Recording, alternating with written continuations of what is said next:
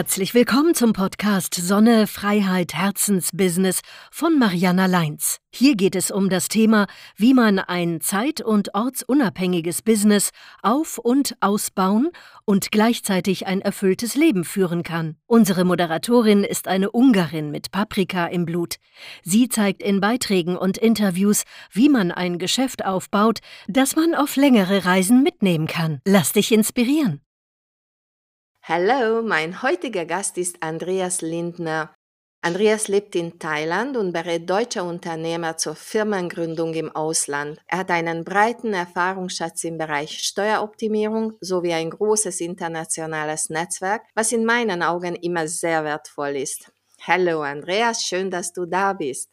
Hallo Mariana, danke schön, dass ich da sein darf. Du bist gerade in Thailand, das heißt, bei euch wird es bald Abend. In welchem Ort lebst du und wie bist du dorthin gekommen? Und vor allem, warum genau dorthin? Was waren deine Beweggründe? Wie waren deine Stationen auf deinem Weg zu deinem jetzigen Standort?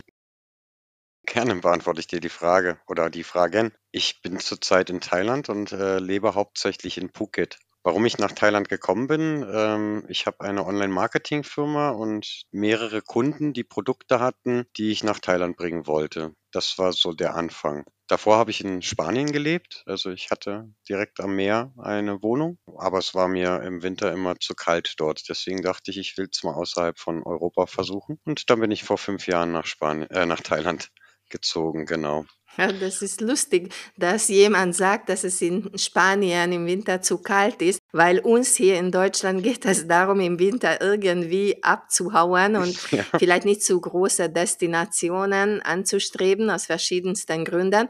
Und Spanien ist einfach so ein, ein Lieblingsort, auch von mir übrigens. Wo hast du in Spanien gelebt? Ich habe äh, mehr in Deutschland, also in Deutschspanien gelebt, also auf Mallorca. Ähm, ah, okay, okay. aber, aber dort in einer ähm, etwas abgelegeneren Ecke. Ich mag das Ruhige. Und grundsätzlich, wie hat es dir auf Mallorca gefallen oder wie lange warst du überhaupt dort?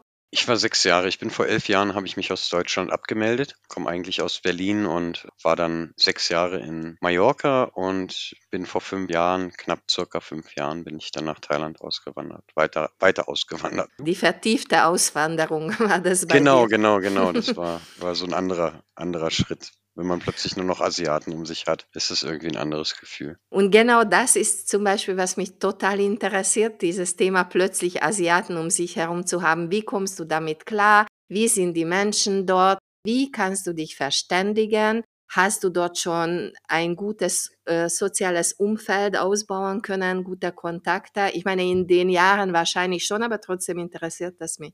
Ja, also am Anfang war es natürlich ganz was anderes. In jedem Land, wo man nicht die Sprache spricht und versteht, ist man ja an jedem Straßenschild äh, schon aufgeschmissen. Und daher war Spanien schon mal eine Challenge, weil ich auch kein Spanisch am Anfang gesprochen habe. Und Thailändisch spreche ich auch heute nach fünf Jahren nicht wirklich viel. Die Sprache und äh, die Schrift ist wirklich sehr kompliziert, für mich zumindest. Und ich bin auf internationalen Themen. Ich lebe ja nur hier oder mache viel Urlaub hier, wenn man das so von steuerlicher Sicht sieht. Daher, äh, die, mit den Menschen komme ich hier in Thailand super, super zurecht. Netzwerk, ja, in, da ich, da ich sehr sportlich aktiv bin und auch rausgehe, auf die Menschen auch zugehe, fällt es mir nicht schwer, Kontakte zu gewinnen, die ich dann am Ende auch sehr gerne pflege und deswegen habe ich da in meinem Freundeskreis auch ein ganz gutes Standing. Ja, schön. Und äh, wie soll ich mir das vorstellen? Kannst du von dort aus tatsächlich uneingeschränkt produktiv arbeiten oder gibt es Jahreszeiten, wo es einfach doch zu heiß ist und du wünschst dir einen etwas kühleren Ort? Klimaanlage hast du wahrscheinlich nur ein kurzer Hintergrundinfo dazu. Ich habe 2004 bei dieser Tsunami eine mhm. ganz, ganz liebe kleine Freundin, die Lisa, verloren. Und ich habe einfach emotional total immer noch ja diese Hemmung, das Land zu besuchen. Also ich war wirklich noch nie dort und ich, ich weiß, dass Thailand wunderschön ist. Aber die Lisa hängt einfach bei mir immer noch total über. Sie war acht Jahre alt. Sie kam viele Jahre lang zu mir in den Englischunterricht und äh, das ist der Grund. Aber ich würde gerne mehr über Thailand erfahren. Hm, ja, traurig, was da passiert ist. Ähm, Auf jeden Fall. Ich bin ja in Phuket, da sind ja viele Dinge äh, auch zerstört worden und viele Menschen umgekommen dabei. Buddhismus ist auch genau das, äh, was mich auch nach Asien gezogen hat, teilweise, weil, äh, weil man hier ja durch Meditation ähm, äh, eigentlich an den Punkt der Vollkommenheit, nenne ich es jetzt mal, oder Kontakt zur übergeordneten Energie oder wie man es auch nennen möchte. Manche nennen es Gott oder andere nennen es den Himmel. Und daher in Thailand äh, ist für mich auch ein sehr spiritueller Ort. Und Spirits werden hier ja auch sehr geehrt. Es sind ja überall auch Schreine, wo man seine Gedanken hinterlassen kann, sagen wir es mal so. Hier auch, schätze ich hier auch sehr an dem Land. Man hat halt äh, sehr viele Belohnungen für die Seele, also für das Auge. Man kann sehr weit blicken und sieht ja extreme Farbspiele, die man äh, eigentlich sonst nur von künstlicher Intelligenz vielleicht produziert kennt, wenn man nur in Deutschland mhm. ist oder auch nur in Europa. Da ist Thailand schon anders von dem Farbspektrum her. Schmetterlinge in ganz anderen Farben und Raupen ja, in ganz anderen Farben und mhm. Spinnen in ganz anderen Farben. Genau. okay, okay. Und jetzt sag mal was zum Klima ein bisschen, so ja. ganzjährig. Wie ist das? Äh, gibt es Zeiten, wie jetzt zum Beispiel in Spanien die Siesta, wo du dich einfach zurückziehen musst? Das ist dann einfach eine Tabuzeit, wo man nicht arbeitet oder wie empfindest ja. du das?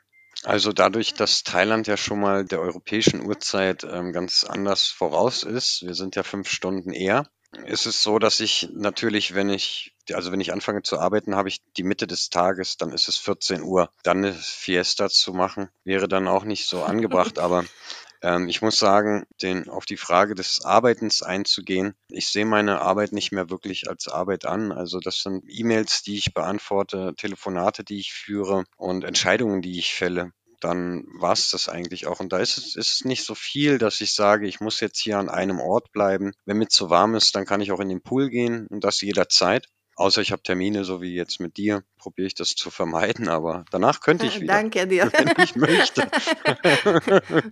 genau. Und daher, ähm, das Auswandern hat mich ja schon auch dazu gemacht. Und ich will ja auch genau das so haben, dass ich mir mein Leben und meinen Tag selbstverantwortlich einteile. Gut, das, was du jetzt erzählst, was ich von dir höre, ist genau das, was vielen Unternehmer empfohlen wird, nicht mehr in, sondern an seinem Unternehmen zu arbeiten. Das ist allerdings ein Weg und das war bestimmt auch bei dir ein Weg, und erzähl mir mal ein bisschen über deinen Weg, über dein Unternehmertum, weil du hast viele äh, interessante Themen in deinem Leben bewegt. Also ich habe nur paar Sachen aufgeschnappt, wie zum Beispiel das mit diesem Bioparfum und Fairhandel und deine äh, soziale Projekte. Aber erzähl ein bisschen mehr darüber. Das sind ganz, ganz spannende Themen. Hm, ja, also ich bin ausgewandert ohne ohne Education und ich habe einen Realschulabschluss gemacht. Ich habe viel gearbeitet im Leben, dadurch, glaube ich, eher meine Erfahrungen gesammelt. Nach einigen Jahren habe ich dann, also ich habe am Anfang eine Online-Marketing-Firma gegründet und konnte aber nicht wirklich Marketing, also Marketing an sich habe ich nicht studiert oder nicht gelernt, aber ich habe Kunden gefunden, die brauchten Webseiten, die brauchten Content, die brauchten Dinge, die ich persönlich gar nicht konnte. Aber dann habe ich wiederum geschaut, ob ich Leute finde, die das vielleicht können und das vielleicht für einen Preis, der günstiger ist als die Leute, die mir das bezahlen würden. Und somit habe ich dann eine Online-Marketing-Firma gegründet, hatte ein bisschen Startkapital und aber am Ende null Wissen zu diesen Themen. Aber die Kunden haben mir vertraut und ich habe die richtigen Leute gefunden. Natürlich auch ab und zu mal ein bisschen Lehrgeld bezahlt. Aber die Firma gibt es jetzt seit äh, zehn Jahren. Die Online-Marketing-Firma mittlerweile. Da habe ich zehnjähriges Jubiläum jetzt vor kurzem hinter mich gebracht. Und die hat mir erstmal die Möglichkeit gegeben, irgendwie stabil auf eigenen Beinen zu stehen, weil ich darüber dann über das Marketing, weil ich Kunden Marketing angeboten habe, das Marketing hat dann auch noch Kunden gebracht. Dann habe ich meinen Kunden angeboten, über die Marketingstrategien auch die Vertriebsstrategien und die Vertriebsthematiken zu übernehmen. Somit hat dann mein Kunde einen sehr, sehr großen Mehrwert bekommen, weil er musste sich nicht mehr ums Marketing kümmern, er musste sich nicht mehr um die Kundenakquise kümmern und er musste sich nicht mehr darum kümmern, dass der Kunde sein Produkt Produkt kauft, sondern das habe alles ich übernommen. Und für meinen Kunden war das ein sehr messbarer Bereich, weil er hatte seine Investments, die er da getätigt hat. Dagegen hat er halt bekommen, was ich an Umsätzen geliefert habe. Was am Anfang nicht immer diese Einsätze übertroffen hat, aber auf Dauer gesehen schon. Dann hatte ich die Freiheit und die Kapazitäten, äh, mich sozialen Projekten zu widmen. Ich habe dann angefangen, Kinderoperationsreisen in Kambodscha mit zu organisieren und zu supporten, Spenden einzuholen, Krankenhäuser äh, zu kontaktieren, um da unten Missionarsreisen auf die Beine zu stellen mit einem Verein aus Deutschland. Dann habe ich das erstmal ein paar Jahre gemacht, habe meine Online-Marketing-Firma gehabt, war in Spanien und die Online-Marketing-Firma ist dann immer besser geworden. Ich glaube, eigentlich fast nur sind die Leute auf mich aufmerksam geworden, weil ich so viel Soziales gemacht habe. Also ich habe immer wieder und weiter Leuten geholfen um mich herum. Also ich habe nicht eigensinnig gehandelt oder ähm, ich habe Menschen, die auswandern wollten, immer an der Seite gestanden, Fragen beantwortet, ehrlich, ehrlich gewesen und nicht eben diese hilfesuchende Person direkt auch ausgenutzt. Und ich glaube, dadurch habe ich ganz viel Return bekommen in diesem großen Spiel der Energien, dem wir uns ja leider, nicht leider, aber dem wir uns alle aussetzen.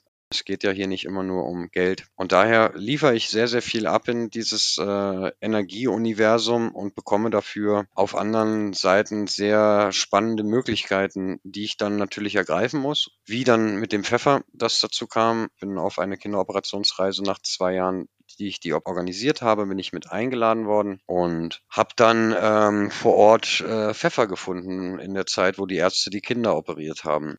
Dann habe ich den Bauern helfen wollen, den Pfeffer zu einem fairen Preis zu verkaufen. Das hat dann auch geklappt. Das ist jetzt mittlerweile fünf Jahre her. Heute habe ich mit insgesamt, ich glaube, 7000 Farmern zu tun, die teilweise Reis anbauen in Kambodscha, teilweise Mangos, teilweise Cashewnüsse, teilweise Tee, Pfeffer. Das in Kambodscha. Und ich habe dann in den letzten vier Jahren noch ein bisschen meine Grenzen erweitert nach Afrika, Macadamianüsse und in Afrika auch Projekte angefangen, wo wir Schulen bauen und Genau, also äh, rundum äh, bin ich derjenige, der gerne Hilfe zur Selbsthilfe anbietet, sei es dem Farmer im Herkunftsland oder aber auch dem Online-Menschen, der Hilfe braucht, um auszuwandern.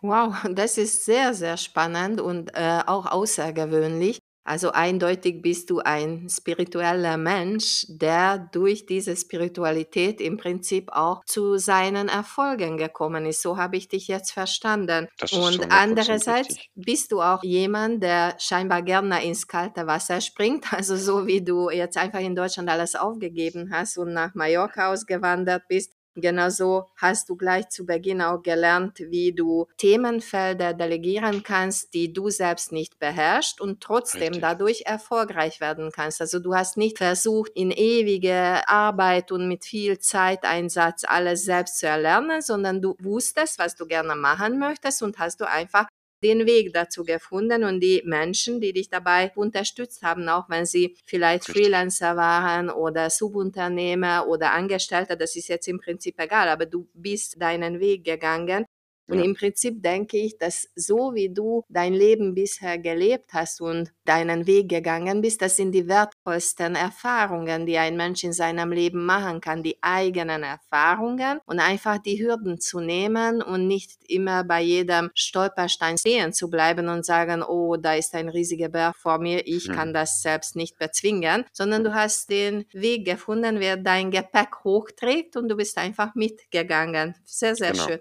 dieses Thema mit den Kinder-OPs, wie soll ich das verstehen? Das habe ich verstanden, dass du dafür finanzielle Mittel aufgetrieben hast. Ja. Aber wurden diese Kinder dann in Kambodscha operiert oder Richtig. in Deutschland, in Europa? Nee, die Kinder, also wir sind dann einmal im Jahr, haben wir uns in Kambodscha ähm, zusammengetroffen. Äh, haben wir jetzt acht Jahre gemacht. Jetzt ist der Hauptdoktor aber nicht mehr im Dienst und macht dieses ein bisschen außerhalb. Und dann werden Ärzte aus Kambodscha in einen Bus gebracht. Die Spenden kommen dann in Phnom Penh an, beim, beim Hauptkrankenhaus und werden dann auch in den Bus gepackt. Und dann fährt der Bus erstmal übers ganz weit raus aufs Land. Die, der Ort wird vorher bestimmt. Vorher wird dort Werbung gemacht in dem Ort, dass die Eltern auch wissen, dass die Ärzte kommen. Und dann kommen wir an dem Tag an, wenn nach, nach sechs bis acht Stunden Fahrt, wir sind da sechs bis acht Stunden hingefahren, dann fingen die Ärzte aber auch das Team direkt an, den, den, also das ist ja kein Krankenhaus, wo man da anhält. Ein Raum ohne Türen und ohne Fenster und mit irgendeinem Gestell äh, da drin, aber keiner Matratze, kein fließendes Wasser.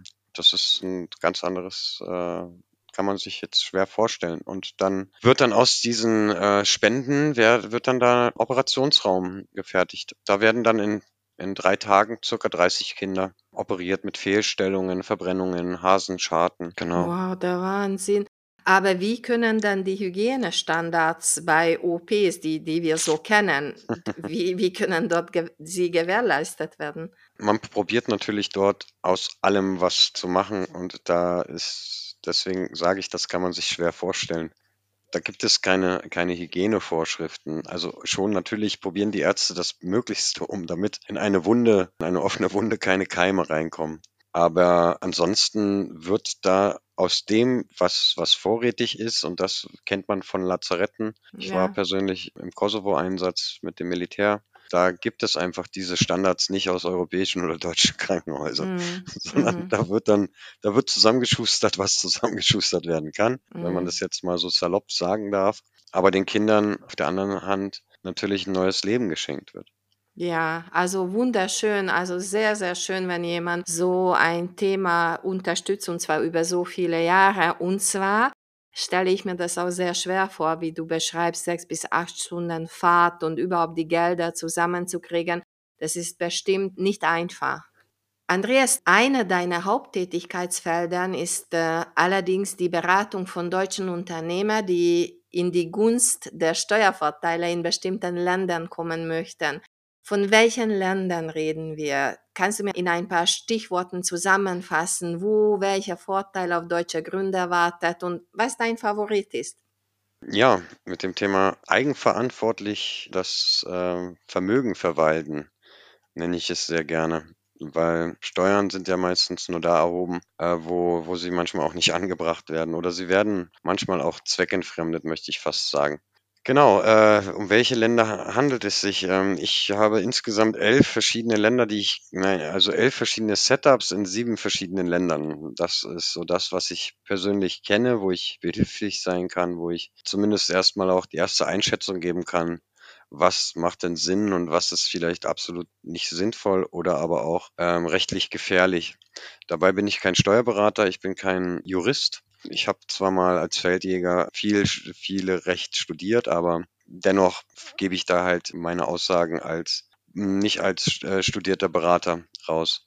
Das, was ich, was ich erlernt habe, habe ich hauptsächlich erlernt aus eigen, ja, aus eigenen Taten heraus. Ähm, ich habe äh, viele Länder besucht und habe mich dort eingelesen, habe mich viel mit Rechtsanwälten und Steuerberatern getroffen. Und da ich Unternehmer bin, möchte ich, wie gesagt, auch meine großen Summen, bei mir läuft nicht wenig über meine Konten, möchte ich die halt auch äh, sicher wissen und nicht vom Finanzamt irgendwie mh, gekürzt. Um welche Länder handelt es sich nochmal, die Antwort zu geben? Es geht um Dubai, Zypern, Estland, Malta, Bulgarien, oder aber auch eine europäische Interessensgemeinschaft ist ganz interessant, wenn man sich beispielsweise nicht unbedingt abmelden möchte. Diese vorher genannten USA zum Beispiel auch, so eine LLC, da macht es sich halt am besten, wenn man sich dazu abmeldet, um dort diese Firmen wirklich sauber und dann auch steuerminimiert nutzen zu können. Zwei Rückfragen. Einmal Zypern oder Nordzypern? Also, also das Firmengründungsthema nehme ich nur auf Süden in Kauf, aber ich habe im Norden, wenn es um Anlagen geht, noch ganz gute Kontakte. Okay, weil das ist jetzt auch ziemlich in. Also Ja. ich merke, dass ganz viele dorthin auswandern, also speziell nach Nordzypern. Was ich aber total spannend finde, diese europäische Interessentengemeinschaft.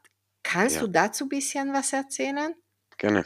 Eine europäische Interessensgemeinschaft ist ähnlich wie ein Verein oder eine Organisation. Diese kann gegründet werden mit zwei Unternehmen innerhalb der EU. Beiden Unternehmen sollten in unterschiedlichen europäischen Ländern ansässig sein. Und dann äh, wirkt diese, dieser Verein, der aber selbst nicht tätig werden kann, sondern nur als Vehikel genutzt wird, seinen Mitgliedern werden dann Projekt vergeben. Also sprich, ich habe jetzt beispielsweise eine EVIV und bin da Mitglied, kann ich meine Gelder, die ich über meine GmbH zwar, meine GmbH ist offiziell existent und die EVIV stellt aber die Rechnung, was die GmbH so alles macht. Und dann wird das Geld innerhalb der Interessensgemeinschaft geparkt und danach für Projektgelder ausgeschüttet.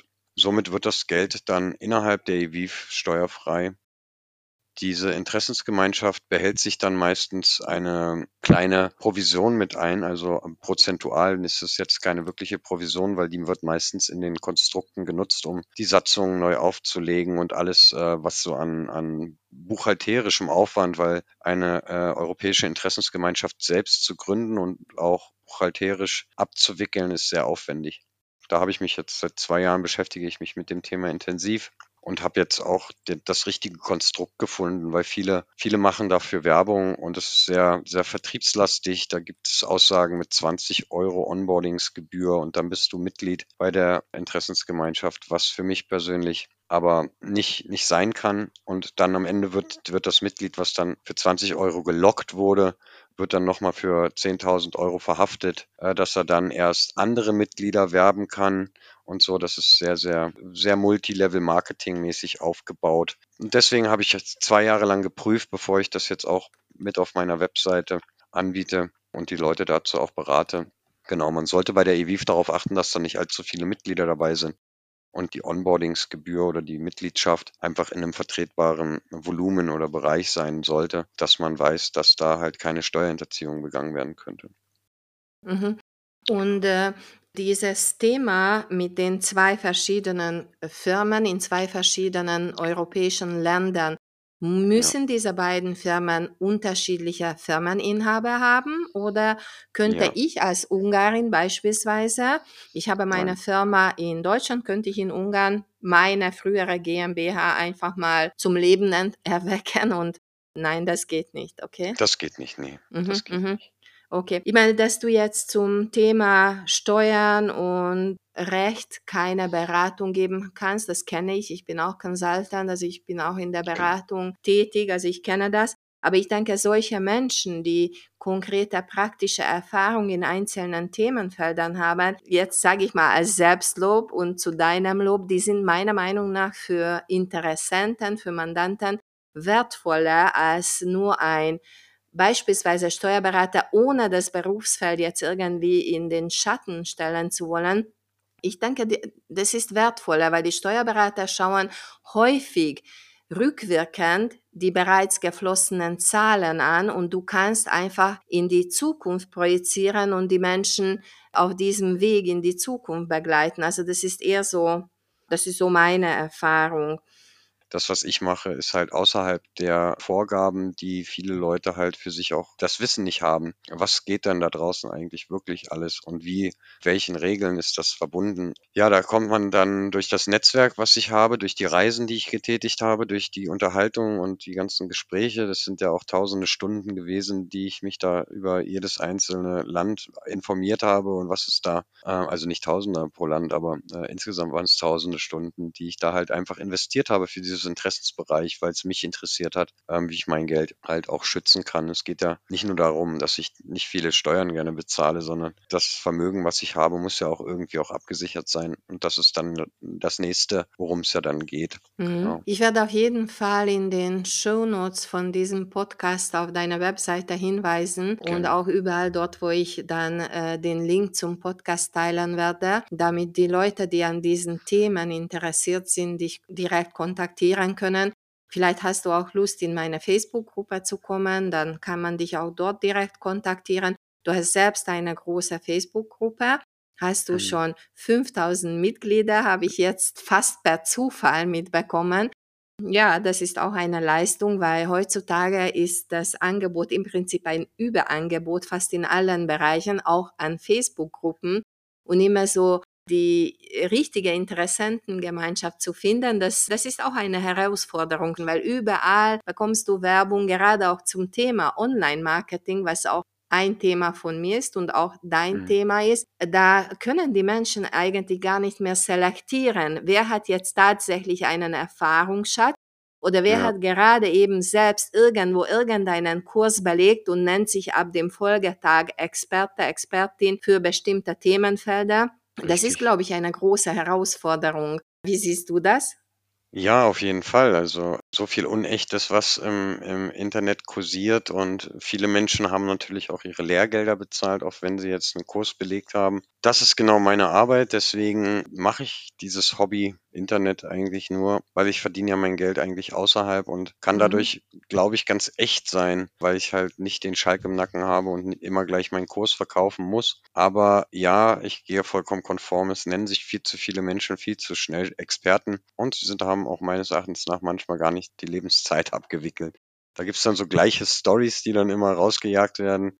Die sind dann irgendwie 2023, dann hatten sie alle ihre Medienagentur, die haben sie dann verkauft, gewinnbringend und jetzt sind sie halt am Macher und so und führen aber komischerweise alle noch ihre, ihre ganzen Bewerbungsgespräche oder ihre Gespräche mit den Klienten alle selber. Also ähm, es ist sehr, sehr viel Unechtes da draußen und deswegen denke ich, wenn man eben lange genug abliefert und den Leuten lange genug echte Sachen zeigt, dass man dann am Ende auch ähm, sich da irgendwie platzieren kann. Ich denke auch, das ist auch meine Erfahrung. Ich habe tatsächlich auch in meinem Feld sehr, sehr langjährige Kunden und dafür bin ich auch dankbar.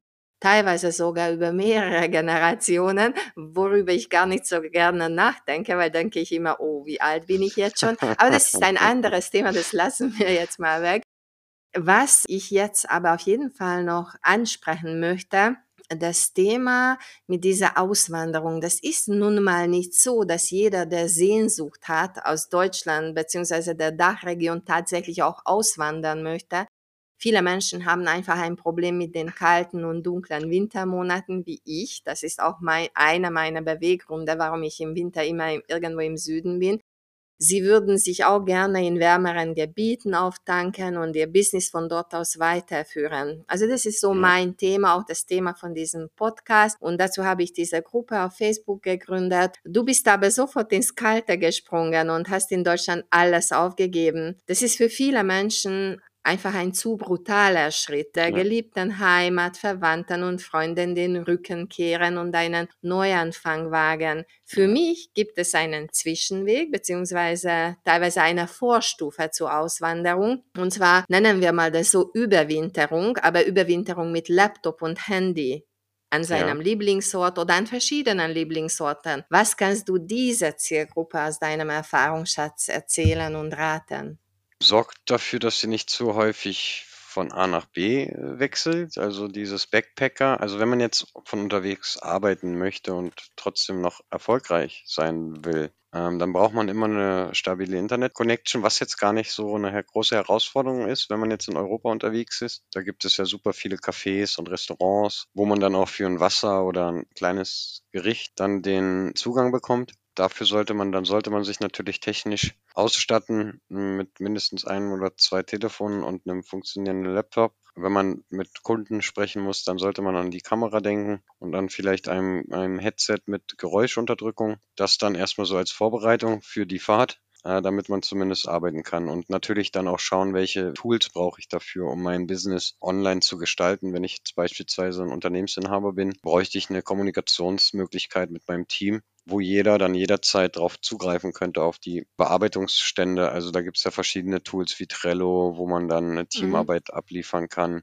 oder ein CRM-System, Pipedrive, wo dann meine Kundentermine aufgesprochen, ausgesprochen werden. Ähm, man kann seinen persönlichen Kalender von jedem Handy eigentlich, meistens hat man Google Handy, also wenn man jetzt Android hat, ähm, dann hat man Google Kalender da drauf, den kann man immer mit seinen Sachen in Verbindung bringen, dass man seine Termine dort verbindlich abgelegt hat, dann kann man über das Meeting immer einen Kameracall haben. Genau, an jedem Flughafen gibt es, in jedem Land gibt es äh, immer Prepaid-Kartenverkäufer, die dir dann deine äh, zweite Karte geben, die du dann in dein Telefon heutzutage, fast jedes Smartphone hat zwei, zwei SIM-Karten und dann kann man auch so problemlos gleich in dem Land dann auch sein Internet haben, meistens mit einer Flatrate oder wie gesagt dann in Cafés oder sowas anfragen, wenn man mal was zu tun hat. Ja, das sind gute Tipps. Beispielsweise jetzt Internet und Handy. Ich meine, die Tarife der bekannten Anbieter beinhalten das Roaming in, innerhalb von Europa sowieso. Also ich habe zum Beispiel Ja. mein Handy, weil es für mich immer wichtig ist, dass meine Kunden die altbekannte Nummer wählen können, nicht switchen müssen. Ich melde mich auch nicht von einem anderen Handy oder von einer anderen Nummer. Ich habe dann Hm. Flatrate, sowohl was das Internet angeht, als auch was die Telefonate angeht. Aber ich rede hauptsächlich von Europa. Also wenn ich jetzt nach Amerika gehen würde, dann wäre ich mit diesem Tarif, den ich jetzt habe, aufgeschmissen. Aber dann wären die Lösungen auf jeden Fall sehr gut, die du vorgeschlagen hast. Und was du am Anfang gesagt hast, dass man nicht sehr häufig seinen Standort wechseln sollte. Ja, das hat Vor- und Nachteile in meinen Augen. Also ich bin so eine totale Entdeckerin, auch wenn ich im Süden arbeite oder egal wo, wenn ich in meinem Heimatland Ungarn bin, ich bin ständig unterwegs ich brauche für meine Arbeit nicht besonderes viel, tatsächlich nur den Laptop und mein Handy. Es ist natürlich schön, ein Homebase zu haben in einem bestimmten Land noch. Aber es ist auch schön, verschiedene Orte zu erkunden. Und natürlich ja. kannst du auch von deinem zweiten Homebase aus auf Erkundungstouren gehen, aber das ist dann auch ein eingeschränkter Radius. Und ich bin jemand, der dann einfach gerne irgendwann nächstes Mal weiterziehen möchte. Also alles hat immer Vor- und Nachteile im Leben. Das äh, ist logisch. Was mich jetzt noch zu dir interessieren würde, was hat deine Auswanderung aus Deutschland mit dir als Person gemacht, als Unternehmer und wie schauen deine Gedanken im Hinblick auf die Zukunft aus? Hm, schöne Frage. Hm, was das also, äh, was das mit mir gemacht hat, es hat mich, ähm, mich mehr zu meiner Spiritualität gebracht. Ich habe zwar mit zehn Jahren schon angefangen zu meditieren, weil mein Vater war Kung-Fu-Lehrer, aber da ging das Meditieren eher um Abhärtung. Heute meditiere ich aus Überzeugung und weil ich in dieser Zeit sehr, sehr viel für mich geschäftlich mittlerweile auch geschäftlich erledige, obwohl es energetisch ist, aber damit dann auch mit meiner heutigen Welt zumindest, äh, einhergeht, den Energien Genau, und daher hat es mich eigentlich zu jemandem sehr Erfahrenen gemacht, möchte ich sagen. Sehr in, sehr in der Mitte angekommen, nicht mehr hektisch und nicht mehr auf der Jagd, sondern vertrauend. Und ähm, ja, ich lehne mich zurück und produziere gute Energien, sodass ich dann am Ende gute Energien entgegennehmen oder ernten darf. Das ähm, zu meinem geschäftlichen Umgang oder äh, zu der Entwicklung zweite Frage war gewesen, was meine zukünftigen Ziele sind. Mhm. Also ich habe ein übergeordnetes Ziel und das ist ein äh, Nachtgolfturnier, was irgendwann mal im Dunkeln stattfindet mit leuchtenden Bällen. Und mhm. jeder leuchtende geschlagene Ball ist für einen guten Zweck. Dafür sammle ich in den nächsten ein bis zwei Jahren noch weitere Projekte ein in unterschiedlichen Ländern. Und dann wird das dann auch real werden. Und das ist erstmal so mein, mein bisheriger Ansporn, den ich habe, dieses Nachtgolf-Turnier zu realisieren. Okay, ähm, auch spannend. Wie du redest, spüre ich sogar aus der Ferne das, was du jetzt erzählt hast. Also ich spüre, dass du geerdet bist, dass du sehr ruhig bist, entspannt bist. Also so wirkst du aus der Ferne auf mich. Und äh, dann gehe ich davon aus, dass du live noch mehr geerdet wirkst auf deine Mitmenschen. Äh, dieses Thema mit den, mit den leuchtenden Golfbällen ist, finde ich echt fast witzig. Also äh, richtig cool, eine coole Idee. Und natürlich deine Zielgruppe, die Golfer, um, um irgendwelche Charity-Projekte zu unterstützen, ist gut durchdacht von dir.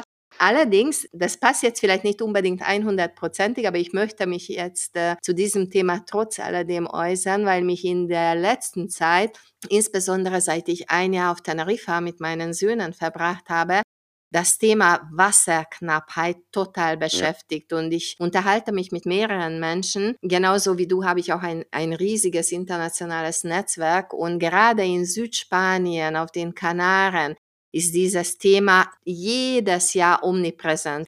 Da führt kein Weg mehr vorbei, nicht darüber nachzudenken, müssen unbedingt so viele Avocado- und Mangobäume gepflanzt werden und so viele Folienzelte aufgestellt werden für die Versorgung von Europa mit Tomaten und Erdbeeren. Also gerade bei Almeria gibt es, glaube ich, 350 Quadratkilometer. Das kann ich mir gar nicht vorstellen. Folienfelder und diese Wasserknappheit ist auch durch die vielen, vielen Golffelder leider, mhm. ja, das wird nicht positiv gestärkt, äh, also mhm. das Thema. Dass du vielleicht auch darüber nachdenkst, wie du dieses Thema in dein zukünftiges Projekt mit einbauen könntest. Das wäre mir fast ein Anliegen, Andreas. Mhm. Ja. Sehr ja. spannend, ja. Mhm. Weil äh, darüber muss man wirklich sich Gedanken machen, wa was sind die Themen, die tatsächlich das Grundwasser so aufbrauchen unabhängig davon, dass teilweise tatsächlich weniger Regen fällt. Nicht hier bei uns in Rottweil. Seit ich dieses Jahr Ende Februar aus Spanien zurückgekehrt bin, hat es fast acht Wochen lang geregnet. Das ist jetzt bisschen übertrieben, aber ich neige dazu. Also hier sehe ich noch keine Wasserknappheit. Bei uns ist der Rasen wunderschön grün und wenn ich aus meinem Bürofenster rausschaue, sehe ich wunderschöne dunkelgrüne Tannenbäume. Also das Problem sehe ich hier nicht, aber ich habe wirklich ein Problem mit, also ganz konkret Spanien, aber auch natürlich Portugal und über diese Themen kann man auch gerne nachdenken.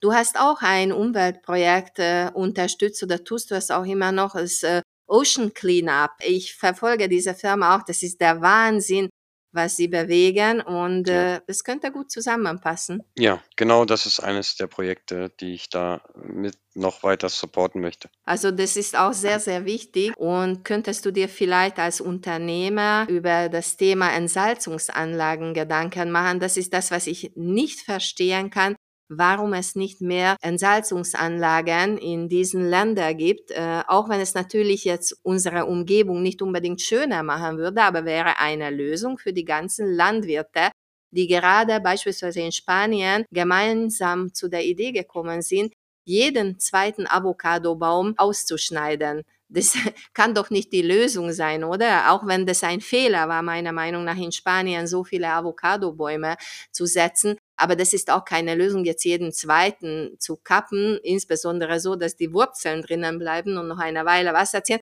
Aber jetzt gehen wir vielleicht in ein anderes Themengebiet ein, was nicht alle interessiert. Was aber vielleicht noch Richtung Abschluss geht, eine Frage an dich. Was waren deine größten Herausforderungen im Hinblick auf deine Auswanderung und wie hast du sie gelöst? Ja, ich habe ich bin ja sehr schnell ausge ausgewandert, daher hatte ich jetzt nicht die Herausforderung, ähm, darüber nachzudenken. Aber danach kamen ziemlich schnell Herausforderungen, äh, wie Sprache. Wie habe ich mhm. das gelöst? Am Anfang habe ich mich, äh, nur von Fastfood ernährt. Danach kam das halt auch Arbeit, ne? Man braucht ja auch einen Job. Ähm, daher musste man dann so zusehen, ohne die Sprache, welchen Job man dann ausführen kann. Und ob man da auch alles richtig versteht, ist auch wichtig weil sonst hat man den Job ja nicht lange. Dann würde ich sagen, auch den Kontakt zu, zu der Familie und zu den Freunden daheim aufrechtzuerhalten. Mhm. Im Prinzip sind es auch gleichzeitig auch die Antworten auf meine tatsächliche Abschlussfrage, was du niemals missen würdest und was du anderes machen würdest oder gerne vermeiden würdest, wenn du nochmals so eine große Änderung in deinem Leben angehen würdest. Im Prinzip hast du einen Teil mit dabei, aber vielleicht möchtest du noch etwas hinzufügen. Ich würde eigentlich, ich würde wirklich eigentlich alles genauso machen, wie ich es bisher gemacht habe. Es war echt super 'n super cooler Ritt bis hierher. Also, meine meine Reise hier auf diesem Planeten war für mich schon abschließend soweit gewinnbringend und dann auch für alle anderen, hoffe ich. Ne, da könnte ich jetzt nichts mehr zu beitragen. Schön. Im Prinzip hat tatsächlich dieser Weg dich zu dem Menschen gemacht, der du heute bist. Richtig, genau. Okay, also ich danke dir sehr für diese Einblicke. Sie waren sehr, sehr interessant. Ich wünsche dir alles Gute und weiterhin viel Erfolg und, äh Wer weiß, vielleicht zieht sich mal irgendwo auch live.